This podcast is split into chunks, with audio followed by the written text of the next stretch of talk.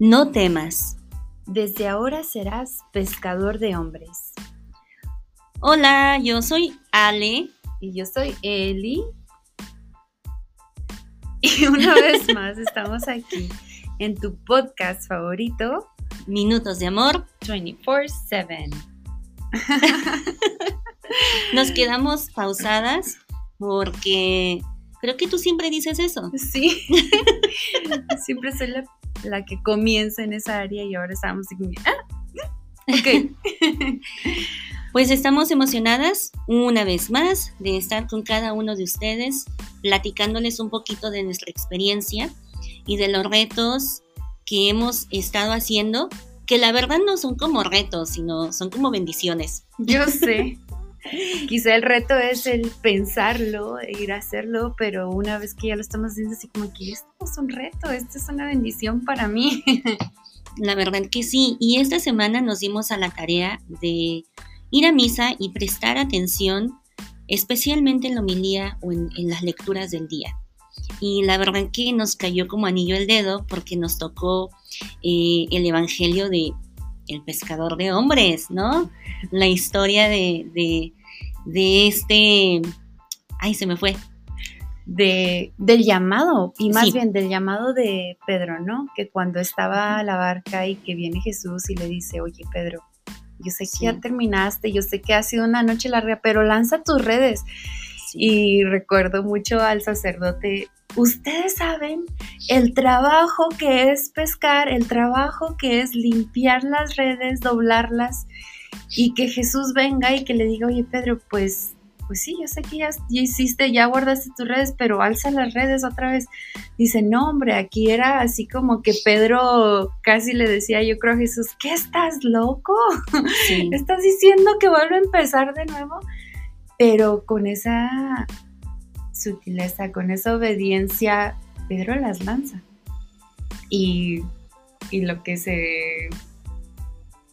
Lo que le sorprende es la gran pesca que, que tiene, ¿no? Exacto. Y me encanta, me encanta lo que dices porque va muy, muy de acuerdo a, a esta iniciativa de, de, de hablarles, ¿no? En un podcast. Y lo digo porque yo estaba, ese día estaba en la misa y decía, Señor, o sea, ¿qué quieres de Lisa y de mí? ¿Qué, qué, qué es lo que quieres que hagamos? Y muchas veces suele pasar, no solo ahorita o eh, no solo en esta iniciativa, sino en diferentes aspectos de nuestra vida, donde estamos lanzando redes en el lugar equivocado.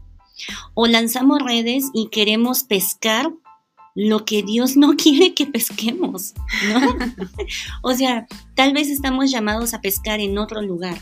Tal vez estamos llamadas a, transformar, a que Dios transforme vidas a través de nosotras, pero no una multitud, sino tal vez una persona. Y eso me quedó muy claro y dije, wow, o sea, qué hermoso, qué hermosa historia, qué hermoso evangelio, qué día tan hermoso que el Señor nos permitió escuchar y, ponerlo en práctica, eh, ponerlo en oración para esta iniciativa que es el podcast.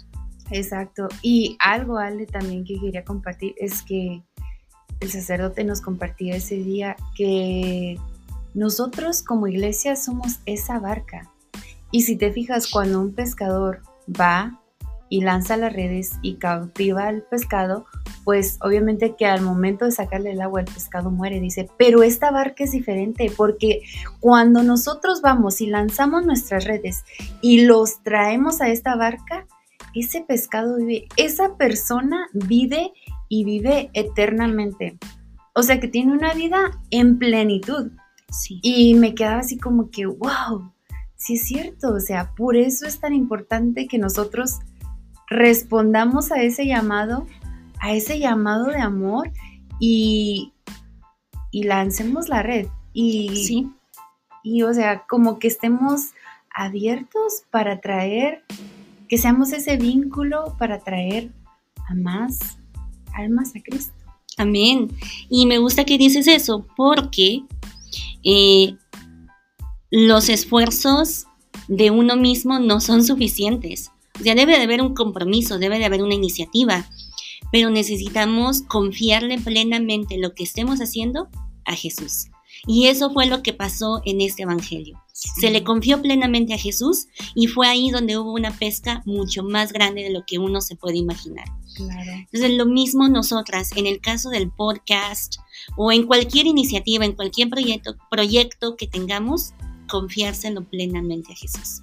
Que Él se va a hacer cargo de todo. así es, así es. Y pues no sé si te gustaría añadir algo más, Ale. No, solo que estoy emocionada. Eh, vamos a echarle muchas ganas, los motivamos a prestar atención a cómo les habla el Señor en la misa, en el día a día, en sus pensamientos. Escuchen la voz del Señor porque el Señor sí nos habla y quiere tener una relación con nosotros. Exacto. Y pues bueno, como reto para esta semana, les dejamos que puedan escuchar la voz del Señor en la Santa Misa en el Evangelio y que presten atención a cómo el Señor te habla a ti personalmente, porque la palabra de Dios es viva y eficaz y se hace presente hoy mismo, no es de que, oh, en aquel entonces, no, no, eso está sucediendo en tu vida. Ahora, entonces te pedimos que prestes atención, que si puedes compartir con nosotros en las redes sociales qué es lo que te dijo a ti el Señor. No sé, nosotros estamos hablando del Evangelio de San Lucas, que ya hace, pues ya hace tiempo que sucedió, pero lo queríamos compartir con ustedes. Eh, entonces, si ustedes van el día de hoy a misa, si van el, el domingo a la Santa Misa, pues el día que vayan a presten atención y compártanos qué es lo que el Señor les comunicó a través de, de este mensaje en la Eucaristía. Amén. Esto fue Minutos de Amor 24/7.